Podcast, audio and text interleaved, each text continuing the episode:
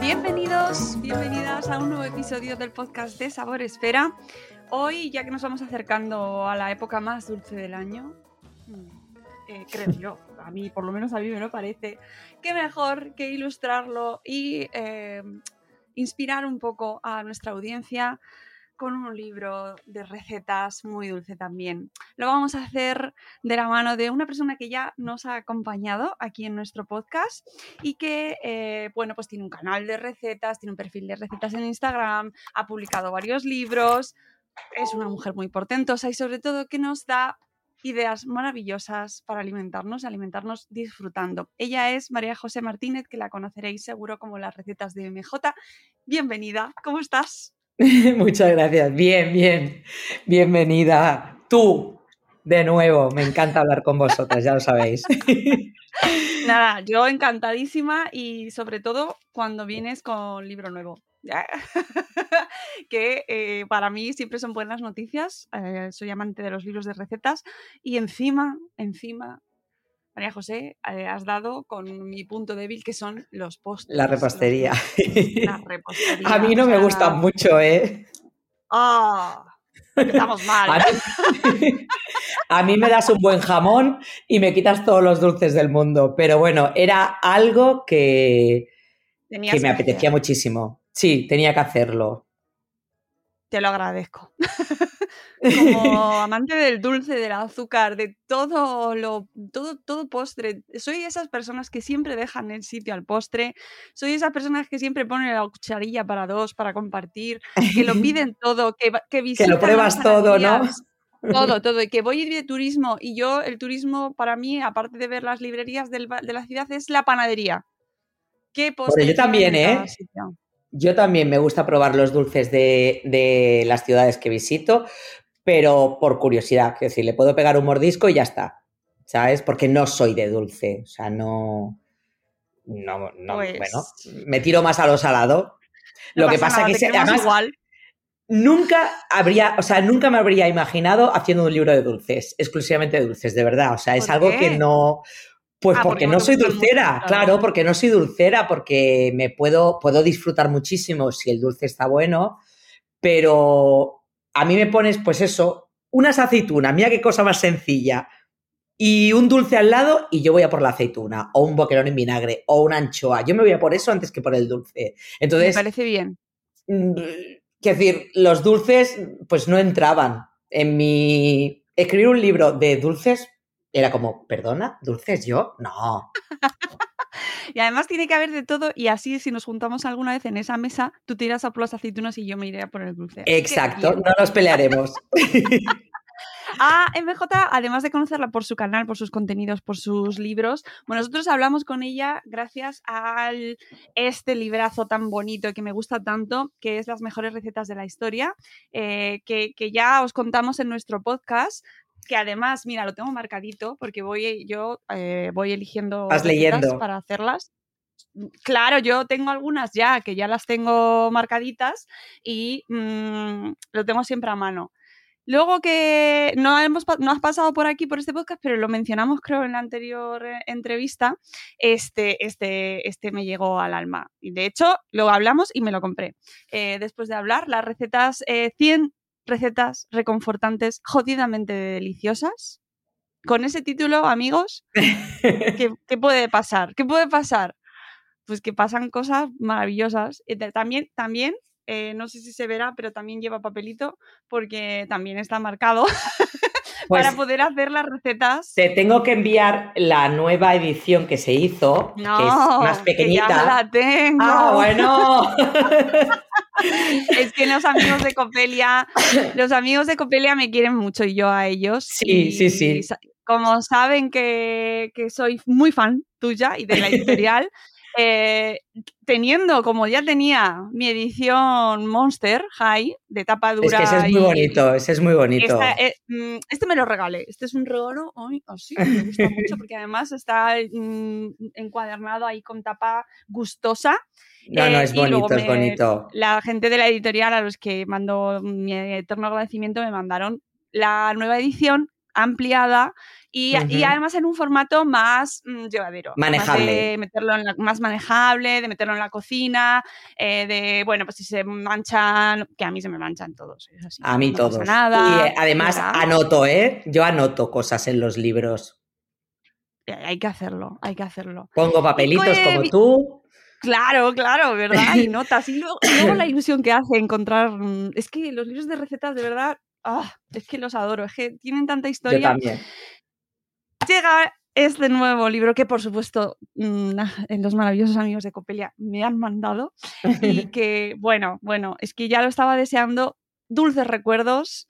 100 em, recetas de repostería tradicional que puede haber mejor, aunque a ti no te gusten las recetas de postres.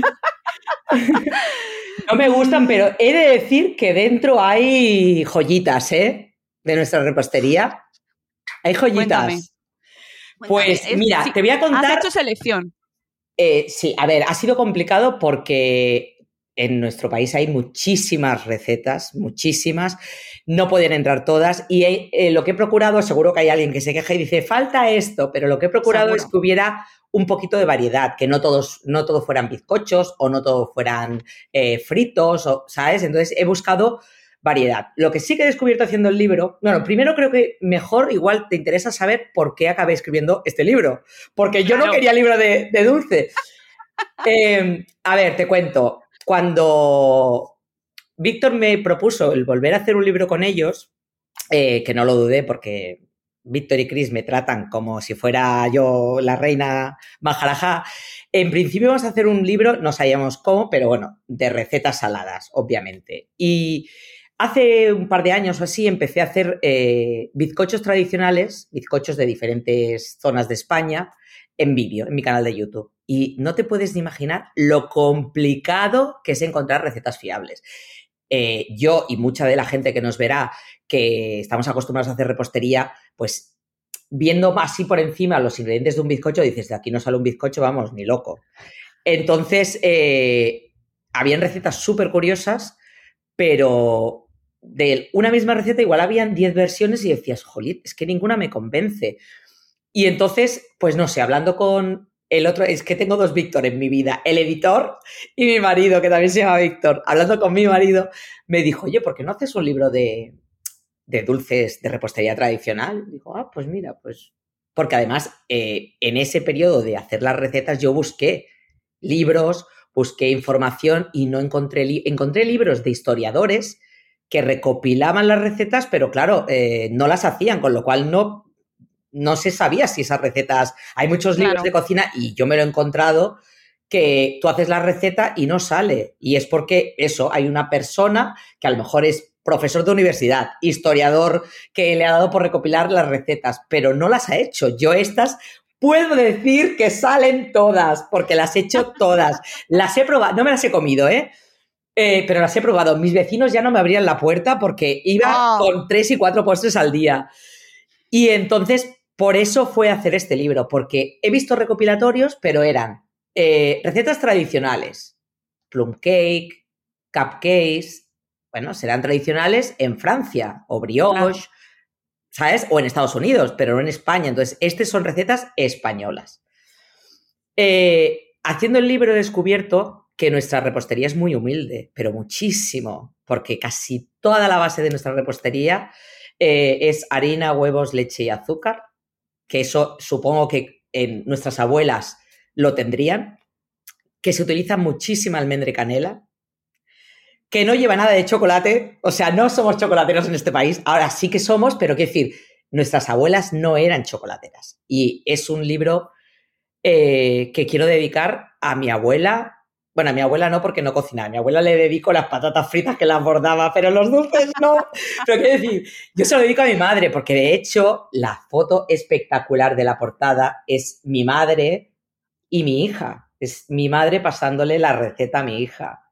Entonces, eh, yo mi primer recuerdo de cocina es preparando la torta dominguera, que por supuesto está en el libro, con mi madre, que era eh, no deja de ser un bizcocho de yogur, pero bueno, en el pueblo de mi madre, que es de Jaén, le llaman torta dominguera. Y era el bizcocho que hacíamos cuando teníamos visita, cuando íbamos a casa de mi tía a, pues a pasar el domingo. Nosotros siempre íbamos con la lata, con la torta dominguera. Entonces, es, si me dicen, tu primer recuerdo en la cocina es haciendo esa, esa torta dominguera con mi madre. Y, y nada, eso, es un, son recetas que, pues que hoy en día no hacemos y menos con toda la moda healthy que hay, que parece que solo pueden llevar dátiles y yo digo siempre lo mismo, si quieres comerte un postre sano, pues te comes una manzana o una pera o un melón, pero chicos, yo si quiero un postre, si quiero una torrija, quiero una torrija, que no lleve ni tritol, ni dátil, ni nada, quiero que lleve azúcar, fritita, porque me como una cada mucho tiempo, no es cuestión de comer cada día, pero bueno, es, esa es un poco la idea que hablo mucho. No, no, no, bueno, me encanta. O sea, para eso, para eso venís, para hablar de vuestro libro y de vuestras recetas. Y además, sabiendo encima que no es tu, tu mundo el de los postres el que más te gusta, saber por qué te has metido en este libro, pues nos interesa mucho, pero que tengo que decir que mm, la recopilación es fantástica. Y a mí me parece sobre todo especialmente interesante el tema de recoger postres eh, regionales, porque mm, además hay muchas veces que los hemos visto, pero no sabemos cómo se llaman o cuáles son, o incluso hay algunos que se llaman de una manera en un sitio y otros se llaman de otra, que eso también es al final es conocimiento del medio. Sí, bueno, que al final las recetas tradicionales lo bueno que tienen es que no hay una receta única. No podríamos decir, esta es la auténtica y esta es la verdadera, porque en cada casa la adaptan y cada, cada ciudad, cada pueblo, cada casa. De hecho, hay recetas que no las puedes asignar, no puedes decir, esto es... O sea, hay cosas, los carquiñolis, ¿no? Son catalanes, lógicamente. O, no sé, el, el bollo de mantequilla, es de Bilbao, es vasco. Pero hay recetas donde metes las torrijas, si se comen en toda España, dónde metes los pestiños, si se comen en toda España. Entonces, hay recetas, porque es eso, asignarlos eh, y intentar eh, coger postres de toda España, incluida las islas, incluida Ceuta y Melilla, para que nadie se nos enfadara, que a veces se nos enfadan.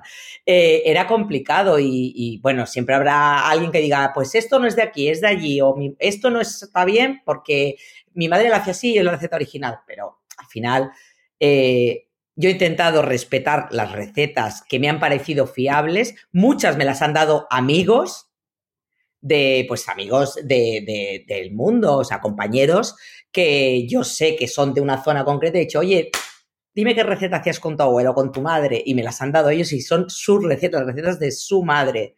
Claro. Hay incluso la receta de la abuela de Chris. Chris es la diseñadora del libro que eh, todo el mundo dice lo mismo, que qué diseño más bonito, que qué acierto las letras escritas. Pues todo eso es mérito de Chris. Y, su abuela nos dio una receta, su abuela que tiene noventa y pico años. Nos dio la receta y ver, porque me grabó un vídeo y me lo mandó. Ella le regaló el libro y le enseñó su receta en el libro. Ver a esa mujer de 90 años emocionada por ver su receta y diciéndome, yo no sé si sabía que me lo decía a mí, ella hablaba porque claro, la gente mayor tampoco entiende muy bien qué es esto de internet, que el móvil graba, que luego te ven en otro sitio. Pero eh, es que, o sea, la piel, bueno, se me pone ahora la piel de gallina y, no lo estoy viendo, decir que qué bien me había quedado, que qué bonita, que, que, ay, ay, hija, o sea, eh, no sé, es que es entrañable y gente con recetas mías, yo he hecho muchas recetas de mi madre, tanto saladas como dulces, pero recuerdo un comentario que me dejaron en, creo que fue en YouTube, que me decían que, bueno, es que con lo llorona que soy, yo igual me pongo a llorar porque es que me emociono. me decían que la receta era de la torta dominguera, que esa receta la hacía su madre cuando era niña y que su madre falleció y no le dejó la receta. Pero ella recordaba que se llamaba igual. Entonces la hizo y cuando la probó, le. Mira, me pongo a llorar, es que si me Que me lo contagias a mí también, que yo también soy muy llorona. que cuando la probó, o sea, automáticamente se transportó a su infancia con su madre y bueno, me daba las gracias con un, ¿sabes? Con un, oh, gracias, porque es eso, al final el título también fue complicado de conseguir, pero cuando lo conseguimos creo que acertamos, porque eh, hay mucha gente que después me ha escrito y me, estoy llorando, de verdad, que no puedo ser más tonta, ¿eh? Estoy buscando un pañuelo. Me decía eso, que hay gente que, o sea, gente que me ha dicho que esa receta, que qué ilusión le ha hecho verla en el libro porque la hacía su abuela y no sabía hacer la receta y tal. O sea, eso es que no tiene precio. Para que alguien sea capaz de viajar a su infancia o a casa de su abuela o en una reunión familiar comiendo una receta que ha hecho a partir de mi libro, o sea, es que, quiero decir, ya está, ya he ganado. Mira, aquí yo creo... como lo famoso. y espontáneo, ¿eh? Espontáneo. Totalmente. Pero lo entiendo muy bien porque lo vivo igual, es decir, eh, yo creo que la repostería, gustándome cocinar todo, eh, la repostería me gusta especialmente, no, quizás tenga la capacidad de arrastrar más esas vivencias, ¿no? Son como platos que se hacen para... Ocasiones especiales. exactamente, como de lujo, como de... Em, para vernos, eh, para hacer un cumpleaños, una fiesta, una reunión. Totalmente. tienen esa...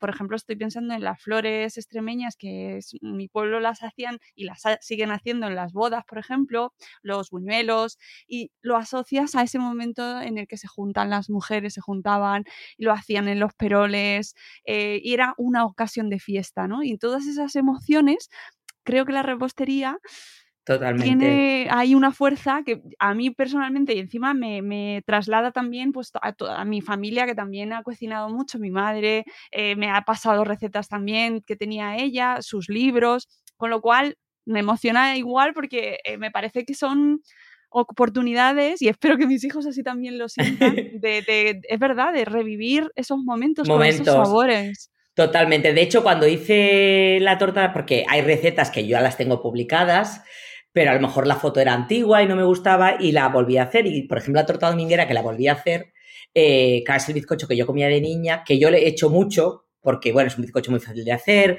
que queda muy húmedo, que va bien solo, acompañado, con nata, sin nata, con chocolate. Entonces, yo lo he hecho también, a pesar de que ellos, eh, bueno, en mi casa, mi hijo no es dulzón, mi hija sí. Pues cuando la volví a hacer para el libro, la fotografía y la llevé, mi hijo que cogió un trozo, lo que dijo fue, dice, ah, este es el bizcocho que tú me hacías de pequeño. O sea, ella ha asociado que ese bizcocho es el que yo le hacía de pequeño.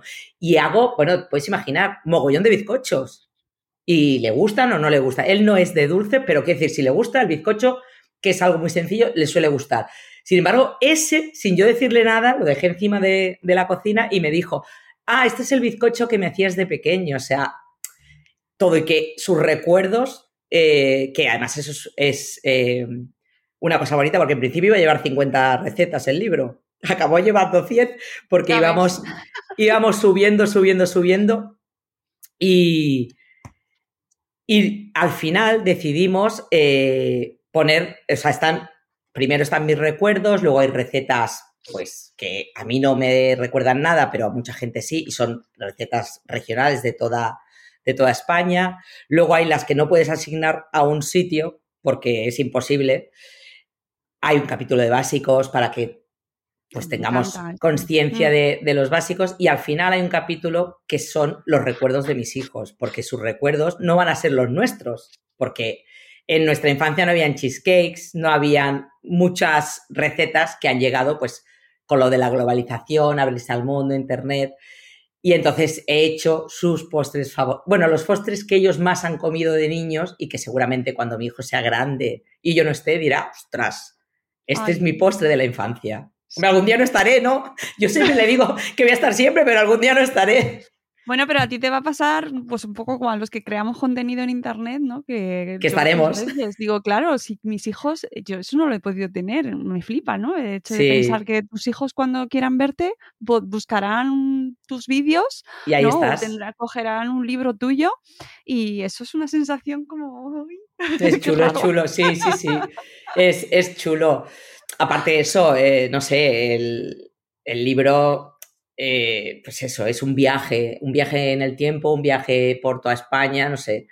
Es un libro pensado con otro concepto, ¿no? Que, los dos anteriores. Cada libro pensé en algo y en este claramente quería evocar recuerdos, eh, sensaciones de, pues eso, seguro que la gente cuando ve, según qué receta, la que le toque de cerca, porque cada uno tenemos nuestros recuerdos, pero seguro que si ve una receta que ha probado de pequeño o que le hacía su abuela o su madre, o seguro que cuando la vea dirá, ostras, las perrunillas que me hacía mi abuela o que compraba en la panadería tal, o, Sí, eh, estoy convencida porque además son, claro, de 100 recetas malo será. Ya es raro que no hayáis pasado por alguna de ellas, no tengáis algún... Es que está el arroz con leche. Em, mm, sí, ¿no? El arroz con leche. Sí, está. Y además dos versiones, el de mi madre y el de asturiana. Claro, claro, o sea, eh, los churros, las torrijas, la leche frita, eh, huesos de santos, es que hay mm, de todo, de todo, los No, es imposible, es imposible. Flan,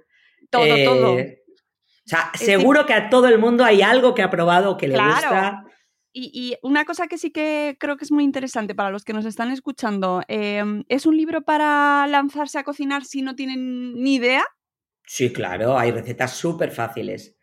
A ver, para cocinar cualquier cosa, eh, has de querer hacerlo. O sea, la cocina no es complicada. Hablamos de la cocina tradicional, que es este libro. No es complicada.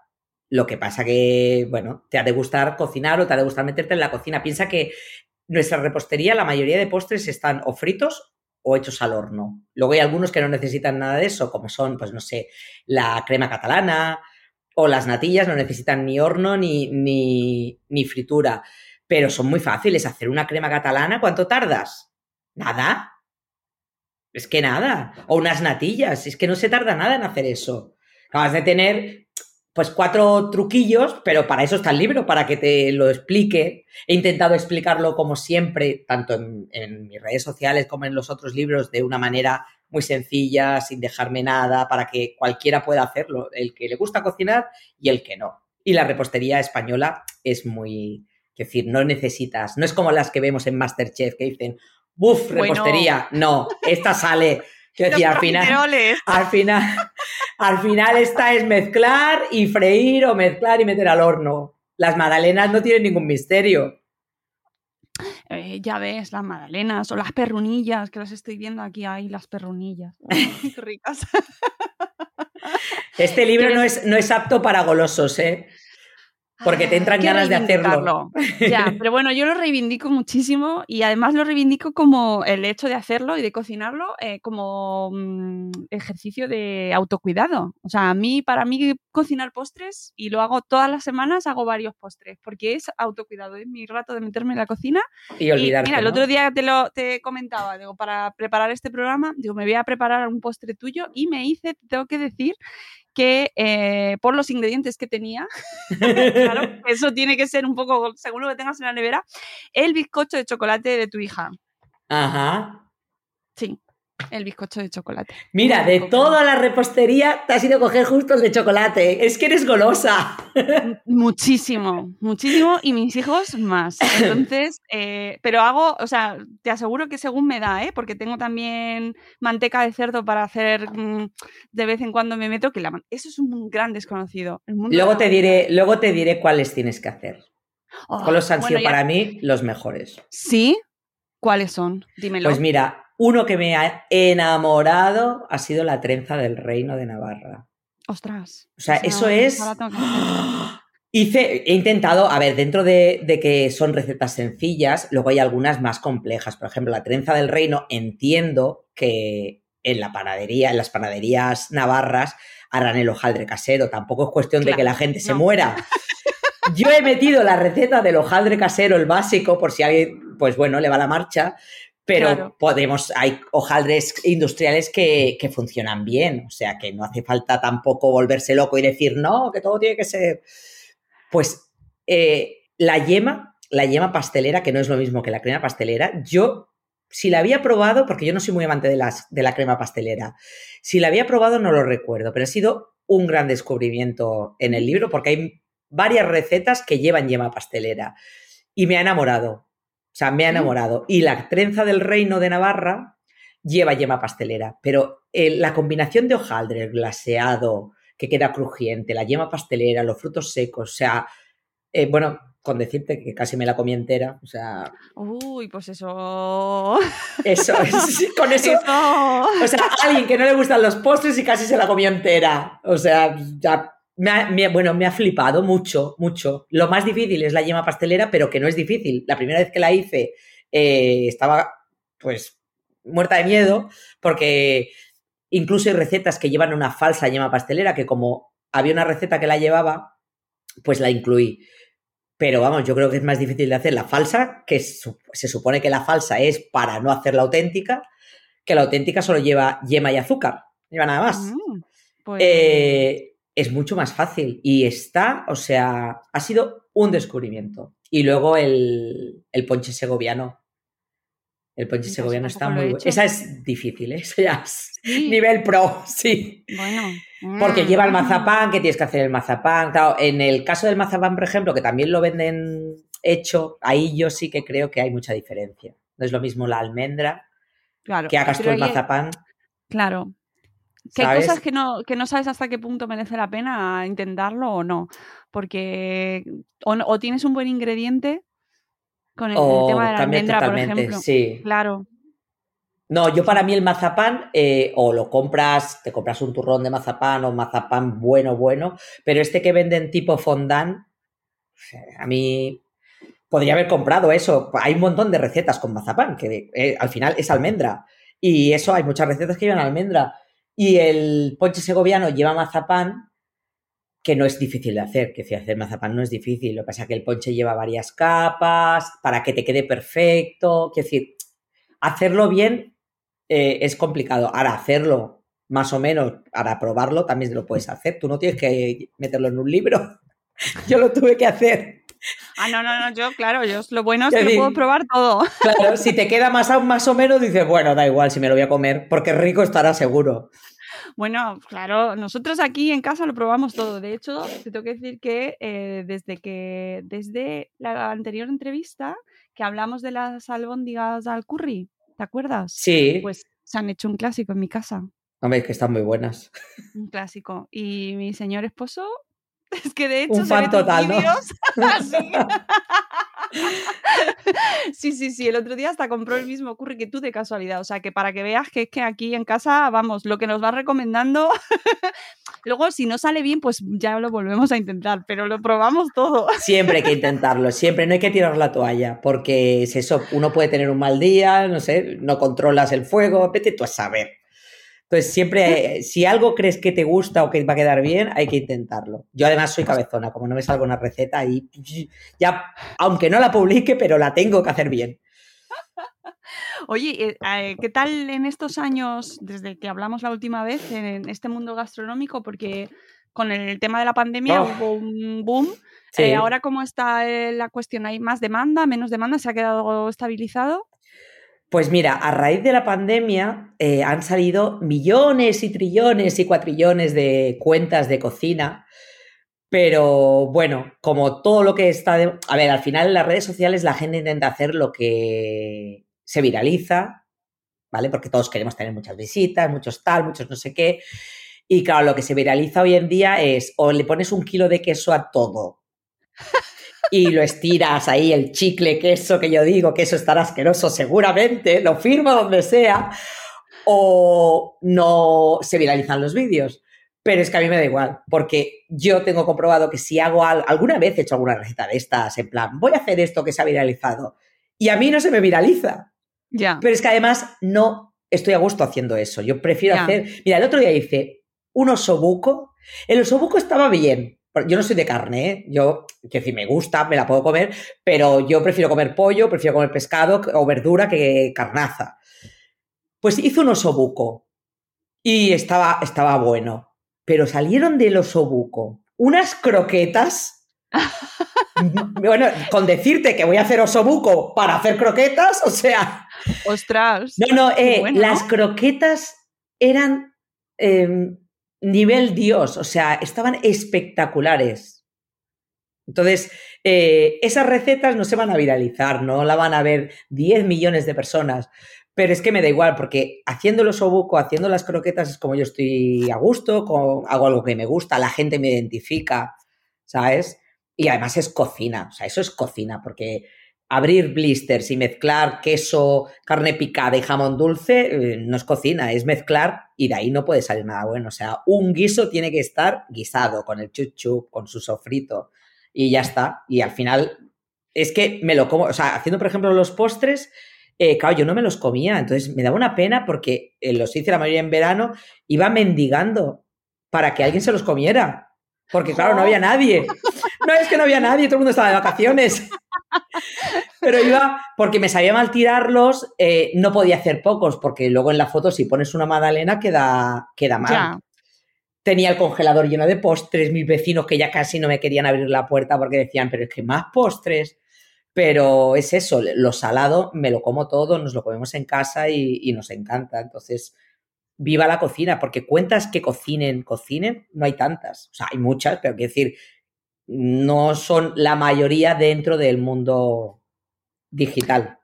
Claro, y además es que eh, encontrar al, a lo mejor también va en gustos y por eso es bueno que haya diversidad. De todo, ¿no? claro. Pero, encontrar a alguien que realmente te enseñe a hacer cosas que no sabes es lo complicado, ¿no? Porque con tantos libros, tantas cuentas, tantos canales. Tanto de todo.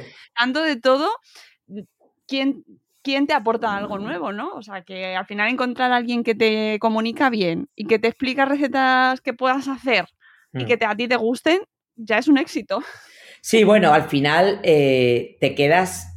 Yo, por ejemplo, me quedo con, lo que me dice mucha gente, ¿no? Que mis recetas salen. Claro, yo sé que salen porque hasta que no me salen a mí bien, no las publico. En lo salado no tengo problema porque eh, hace 100.000 años que cocino y al final eh, aunque no haya sido una escuela, aunque no sepas tanto como un chef, eh, el día a día, la cocina, claro, yo cocino para el mediodía, la cena, y además, desde que tengo el blog, cocino más.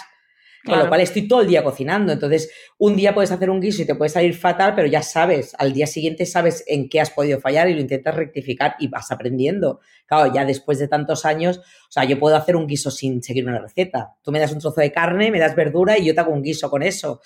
Pero, pero es eso. Eh, a mí que la gente me diga, eh, cuando llega, mira, eso me lo dicen cada año un montón de veces. Cuando llega Navidad, es que no pienso. Yo, eh, si tengo claro que quiero hacer, no sé, pollo, entro pollo MJ en Google o en YouTube. dice, ya es que pongo lo que sea MJ. Dice, si me sales tú, hago tu receta, porque sé que me va a salir bien. Si no me sales tú, pues ya sigo buscando. Pero quiero decir, que alguien te diga eso, ¿no? De que ponen no sé qué MJ. O sea, ¿qué quiero hacer? Una carrillera, pues voy a poner carrillera MJ, a ver qué me sale. Entonces, claro, eh, al final esa gente eh, es fiel. Sí, Sí, sí, sí, ¿no? Y, ya sabes que ya es una garantía de. Al final la gente quiere comer. quiere comer. Exacto. Más allá de las recetillas casi que ves que se viralizan. Bueno, es que esas recetas están bien visualmente, porque el queso cayendo es muy visual, pero cómete tú un kilo de queso cada día, cada mediodía y cada noche. Te pasaré, eh, te pasaré la receta que te va a enamorar y que te recomiendo que la hagas en Navidad. Yo la voy a hacer en Nochebuena. ¿Cuál? Eh, este año he hecho dos pasteles de carne, pero hay uno, el primero que hice, que además yo no soy muy amante de los champiñones, que decir, me los como, me gustan, pero encuentro que tiene un sabor muy potente y es muy invasivo. Y cuando la hice, pensé, a mí no me va a gustar, tanto champiñón, eh, o sea, sublime, sublime. ¿Y se puede dejar preparado antes? Y Uy, tanto. Tú la dejas preparada antes, todo hecho, y simplemente la metes en el horno una hora antes de comerla. Pues. Pero, eh, si la haces, vamos, es que pide lo que quieras, ya te la pasaré. Sí, sí, sí, a ver, es el, pastel, es el pastel de pollo y champiñones. Porque en YouTube hice dos de pollo, uno con hojaldre y otro con masa quebrada. El de masa quebrada. Pero bueno, te pasaré el link para que lo compartas y lo compartas por donde quieras. Eh, de, cada X tiempo hago el pastel de carne que viene en este libro. El de carne mechada. Sí. No, el de carne mechada no. El de Lincoln. El de Lincoln, el de Lincoln. Y sí, sí, sí, y lo congelo trozos. Yo también. rebanadas. Hago rebanadas por porciones, a ver, porque eh, tengo que repartir, a ver, esto se lo va a llevar no sé quién, no sé cuánto. Y oye, simplemente. Lo más fácil del mundo, ¿verdad? Oh, Oh, qué feliz. Y además está súper sabroso. Está buenísimo, súper fácil de hacer mm. y, y, lo a gusto que yo cojo mi librito, lo... Mira, además es que lo tengo, pues eso, marcadito y, tan, tan contenta, ¿sabes? Y lo tengo ahí preparado, así que a mí eh, todas esas cosas me dan... no, este, este que te digo es más difícil, es más festivo, pero, pero eh, lo hice hace poco, estuve en un evento también y teníamos que cocinar y pensé, digo, pues yo hago esta receta. Y fíjate lo versátil que es que se olvidaron de comprar los champiñones. Y tenían calabaza y pensé, bueno, pues le echo calabaza en lugar de champiñones. Estaba igual de rico. ¡Ay, qué bueno! Estaba igual mm. de rico. Estaba espectacular. Es que no es, es eh, siguiendo una receta del Jamie Oliver que adoro a Jamie pero es que es sublime, es que me enamoró. Y a mi hermana esta Navidad le he dicho, digo, ya sé lo que vamos a hacer en Navidad. Vamos a hacer el pastel de pollo y champiñones. Y ella es feliz. Pues, pues mira, me lo, me lo, apunto porque además tengo que preparar todas las comidas y las cenas, así que... Pues este es recomendadísimo. Mm, bueno, que sepa que Jamie Oliver me gusta mucho, pero eso de cocinar con las manos, no. A mí me encanta verlo. Mi madre dice que es un marrano. Sí. Yo te agradezco que eso no lo hagas tú, porque mm, mm. nos ponemos todos así como, pero, ¿por qué con las manos? A mí me encanta ¿eh? verlo, es, es y tiene la receta de las patatas. Todas. Eh, sí, bueno, es verdad, todas. Todas, todas. Las que hace, ah, primero las fríe, luego las pasa por. No, las. Primero las, cuece. Luego las fríe, luego las pasa por el horno. Que es un rato haciendo estas cosas que están tan buenas. Mm. Jamie, todo lo que. Yo he hecho un mogollón de recetas de, de, él y de muchos chefs, porque a mí me encanta hacer recetas de chefs. Y todo, todo, absolutamente todo lo que he hecho de Jamie es de otro nivel. Y es cocina tradicional, que decir, él no hace alta cocina, pero no sé, tiene, no sé si es él o tiene un negro detrás que le hace las recetas, pero quiero decir, eh, la combinación de, de, ingredientes, de sabores, o sea, todo lo que he hecho de él ha sido sublime. Es verdad que aquí en casa lo vemos en familia, además, que a mí me gusta mucho involucrar a mis hijos en las, en las recetas y que vean programas de cocina y que decidan qué hacemos y que elijan, ¿sabes? Porque al mm. final mm, lo vivimos mejor todos en familia y siempre lo, lo ponemos para verlo y siempre lo decimos. ¡Qué guarro! qué rico, pero qué guarro con las manos. Mi madre siempre dice lo mismo, dice, este es un marrano, a mí me gusta más arguiñano que todo limpio cada día, está todo el día limpiando. Es verdad. es verdad, es verdad. Oye, eh, próximos proyectos, ¿qué tienes en mente para el siguiente proyecto, siguiente libro, si tienes algo ya? No, no, no, no. Ahora, mira, acabé tan saturada del libro, porque además lo hicimos en muy poco tiempo, que prometí, bueno, prometí, soy una bocas, que dije que no haría dulces en un año y a las dos semanas o la semana estaba ya haciendo dulces, porque al final, Anda. bueno, y intentas publicar contenido variado para que a todo el mundo le guste y he hecho dulces y he hecho dulces en Navidad y estoy haciendo dulces, pero bueno, no me los como, que no, no me gustan. Pero no me gustan. No me gusta comérmelo, o sea, yo no soy capaz de comerme 300 pollitos. Pero no, no tengo nada en mente. Mira, en mente tengo seguir haciendo vídeos porque ya ves que eh, al final TikTok durante la pandemia se adueñó del mundo digital y todos van detrás. Y Instagram lo cogió y YouTube también cogió el tema de vídeos cortos y rápidos y en, en vertical. Entonces, eh, bueno, quiero, pues eso, seguir eh, subiendo contenido, centrarme en, hacer eh, cocina en vídeos cortos y, nada, y de momento nada más.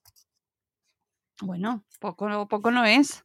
Bueno, pero quiero decir que no tengo, ay, pues mira, voy a hacer un programa en la tele, voy a hacer otro libro, voy a hacer un programa de radio. No, de momento nada de eso. Simplemente centrarme en cocinar que no es poco, y en seguir compartiendo contenido y, no sé. No, no, ahora mismo, si me dices, ¿de qué harías tu próximo libro? Pues no te sabría decir. No sabría decirte de qué. Dime. no quiero que se me olvide. Eh, tema máquinas, tema nuevos aparatos que van surgiendo. Eh, ¿Cómo los combinamos eh, con una platos tan tradicionales? ¿Te lo han planteado? ¿Te llegan consultas sobre, oye, Eh, ¿Qué hago con el horno de aire? Que me lo he comprado. Pues mira, la yo, yo tengo freidora de aire, ¿vale? La he utilizado en tres ocasiones, eh, que serán los tres vídeos que tengo con freidora de aire. Y la gente me pregunta, ¿recomiendas una freidora de aire? Vamos a ver, si eres una persona que vive sola y el horno pues es un coñazo a veces encenderlo, limpiarlo, tal, oye, de maravilla. Porque ocupa poco espacio, se limpia en un plis plas, lo hace todo súper rápido. Mi hermana, por ejemplo, que se la regalé yo, es la mujer más feliz del mundo. Yo la llamo doña freidora de aire. Pero yo, por ejemplo, mm, pues no le he sabido encontrar. Es decir, yo cuando hago alitas no hago las alitas que te caben en la cubeta, hago la bandeja y si puede ser doble, mejor. Yo hice la prueba de hacer la misma receta en freidora de aire y en horno y queda mejor en horno. O sea, la freidora de aire eh, lo que hace al final es resecar más la comida, la seca más por el aire, porque al final calienta por aire y el aire seca más. Y la alita quedaba más crujiente, obviamente, porque estaba más seco, pero menos jugosa y menos rica y menos deliciosa que la hecha en el horno con la misma receta. O sea, la misma, la esencia barbacoa, unas al horno y otras a la freidora de aire. Yo creo, no lo he calculado, ¿eh? Pero yo creo que a nivel de electricidad debe gastar más la freidora de aire que el horno, porque los hornos están pensados para consumir, eh, los A, consumir menos que los electrodomésticos pequeños, que parece que ah, esto no consume, ¿sabes? Y estoy segura que en la misma condición, el mismo tiempo, consume mucho más la freidora de aire. Lo digo por el consumo, que la gente dice, ah, no, pero es que esto. Pero bueno, eh, para una persona sola, para una pareja, por ejemplo, eh, un matrimonio mayor que está solo, ¿sabes? Pues no me parece mal, pero claro, en una familia, ¿qué tienes que hacer? ¿Tres turnos de freidora de aire? Para los niños, si los niños se hacen su comida, pues sí. Pero estas recetas no están pensadas para eso. O sea, no. Si me dice, ¿puedo hacer la freidora de aire? Sí, pero no te quedará igual. O sea, porque lo que va frito, o sea, nuestra repostería, los roscos estos de la portada, esto se ha de freír, señores. Porque además, si no lo fríes, esto no sale, porque es una masa eh, líquida. Es una masa como una crema pastelera más densa. Esto o lo fríes, que le dé el calor dentro potente del aceite, o esto no se cocina en el horno. Bueno, sí, se cocina, pero para que el interior esté cocinado, por fuera está negro carbonizado. Entonces, las, las recetas españolas de fritura, pues no hay que abusar, obviamente. Pero los churros se tienen que freír. A mí que me perdonen. O sea, los puñuelos se tienen que freír. Eso es como los donuts. Los donuts van fritos. Lo que se hace en el silpat este con la forma de agujero es bizcocho con forma de donut, pero no son donuts. La masa del donut se ha de freír y ha de quedar, pues, como queda un donut frito. Lo otro es un bizcocho, pero con la formita de donut, que está rico, por supuesto, está riquísimo, porque al final es un bizcocho, pero no es un donut. No es como la hamburguesa vegana. Mm, a ver, no es una hamburguesa, es un bocadito de verdura, un bocadito de legumbres. O sea, Llámalo el, X. el rol este de eh, ragú mm, de pollo vegano, no. Ragú de tofu. O ragú de. No sé cómo se llama, yo es que nunca lo he probado. Pero quiero decir, no hay que tener tanta obsesión. O sea, esto es una hamburguesa, no, es pues pastelito, lo puedes llamar de muchas maneras. Pero no entiendo por qué hay la tendencia. Bueno, sí, esto debe ser un invento de las marcas para vender, porque atrae más decir hamburguesa vegana que no decir pastelito de hierbas o de verduras, que están buenísimas. O sea, yo hice una vez una hamburguesa vegana y estaba espectacular, porque las verduras están muy ricas. Pero el pollo es pollo y las alitas son alitas y, y lo frito va frito y lo horneado horneado. Y los dulces aquí no y los dulces llevan azúcar. No, aquí no hay azúcar. Efectivamente. Llevan azúcar, eh, manteca de cerdo, llevan miel, llevan frutos secos, llevan leche, huevos. Harina de ah, trigo. Harina. Y por cierto que tengo que hacer la ensaimada. Tu ensaimada... Eh, es difícil. Es muy difícil, por eso tengo... Voy, voy pillando todas las recetas que pillo de ensaimadas, las voy haciendo. A ver si consigo. Bueno, esta difícil no es, ¿eh? Yo realmente llevaba años queriendo hacer ensaimadas y todo el mundo decía, ¡Wow, son súper complicadas! ¡Wow, son súper complicadas! Y cuando la acabé de hacer pensé, joder, pues no es tampoco tan difícil. Es una receta que lleva muchos descansos, muchos reposos, tal. Difícil, difícil, difícil. No es, pero claro, al final el día a día nos consume y. Claro. ¿Sabes? Y tienes que tener tantas cosas en cuenta que, pues eso, es. Pero bueno, esta además viene con firma, porque es la receta del padre de Xavier Barriga. Pues, ah, pues la tengo que hacer. La tengo que hacer porque las ensaimadas y yo tenemos una. Pues si te gustan, entonces hazla. Sí, sí, sí, sí, la voy a hacer a ver si consigo, aunque dicen los de Mallorca que no quedan, que eh, solo se salen bien las ensaimadas en Mallorca. Ya te he dicho que Talibán está ahí por todas partes. Amigos, poniéndolo un poco más fácil a los que no vivimos en la casa. Yo, yo dejé de llamar paella a los arroces porque... Ya, ¿Para qué, no? ¿Para qué? ¿Para qué me voy a pelear? O sea, además en cada zona, pues eso, cada, las recetas tradicionales, aparte la cocina está para que cada uno, o sea, tú quieres hacer una paella y no tienes arroz, pues le echas fideos y haces una fideuá o le echas lo que pilles, pero quiero decir, la obsesión está de que la paella tiene que llevar esto, esto, esto. No. En Cataluña, por ejemplo, eh, se hace muchísimo el mar y montaña, es uno de los arroces más típicos y a mí me encanta mezclar carne y pescado en un arroz, porque supongo porque lo he comido siempre. Pues, a ver, la paella valenciana que está buenísima, pero ellos no admiten que el resto de recetas se llamen paella. Pues sí, pues son paellas o son arroces, o que es que tampoco hay que obsesionarse con las cosas. Exacto. Si todas están buenas. Eh, vamos, y mm, no los he probado todas. Algunas, no sé si conseguiré hacerlas 100, estaría bien como reto. Mm, estaría bien, sí. Doy, estoy convencida de que están todas muy ricas. Iré poco a poco probándolas. Eh, para la gente que nos escucháis, tenemos un volumen de dulces recuerdos, las recetas de MJ para sortear. ¿Vale? Así que si queréis llevaros uno de estos libros a vuestra casa y que sea un regalazo estas fechas que vienen, pues nos decís en los comentarios de este podcast cuál es vuestro, vuestra receta que más os evoca, que mejores momentos os trae, ese postre que lo comes, y, pues el estendalazo de toda la vida, la magdalena, pero en vuestro caso, ¿vale? Mm, aunque sean unas galletas con leche, lo que sea, nos decís vuestro momento de vuestro dulce recuerdo y entraréis en el sorteo de este libro tan apetitoso y nada, nos quedamos esperando pues al siguiente. Me puedes llamar antes si quieres, no hace falta esperar al libro. Para ti siempre tengo hueco. Guay. bueno, pues me quedo pendiente de la receta esta de Navidad y. te la envío, te la envío ahora mismo. Muchas gracias, MJ. De verdad es un placer hablar contigo y leerte y disfrutar con tus recetas, que yo creo que eso es lo que va a quedar y lo que dejas ahí como legado. Qué, qué guay, ¿eh? Sí, sí. Mis hijos podrán tener todas mis recetas por ahí. Tus hijos y todos los demás. Sí, bueno, y todos, claro, lógicamente. Claro, todos tenemos un trocito ahí de MJ. Así que si queréis vosotros ya sabéis que sorteamos también uno de sus libros y todos los demás los vende. Así que ya sabéis que podéis compraros vuestros propios libros en todas las librerías y ya y, para estas fechas tan guays regalar libros de recetas y los libros de MJ son además súper bonitos. Encima es que son regalos muy bonitos. Y aunque no os guste cocinar, son preciosos de ver.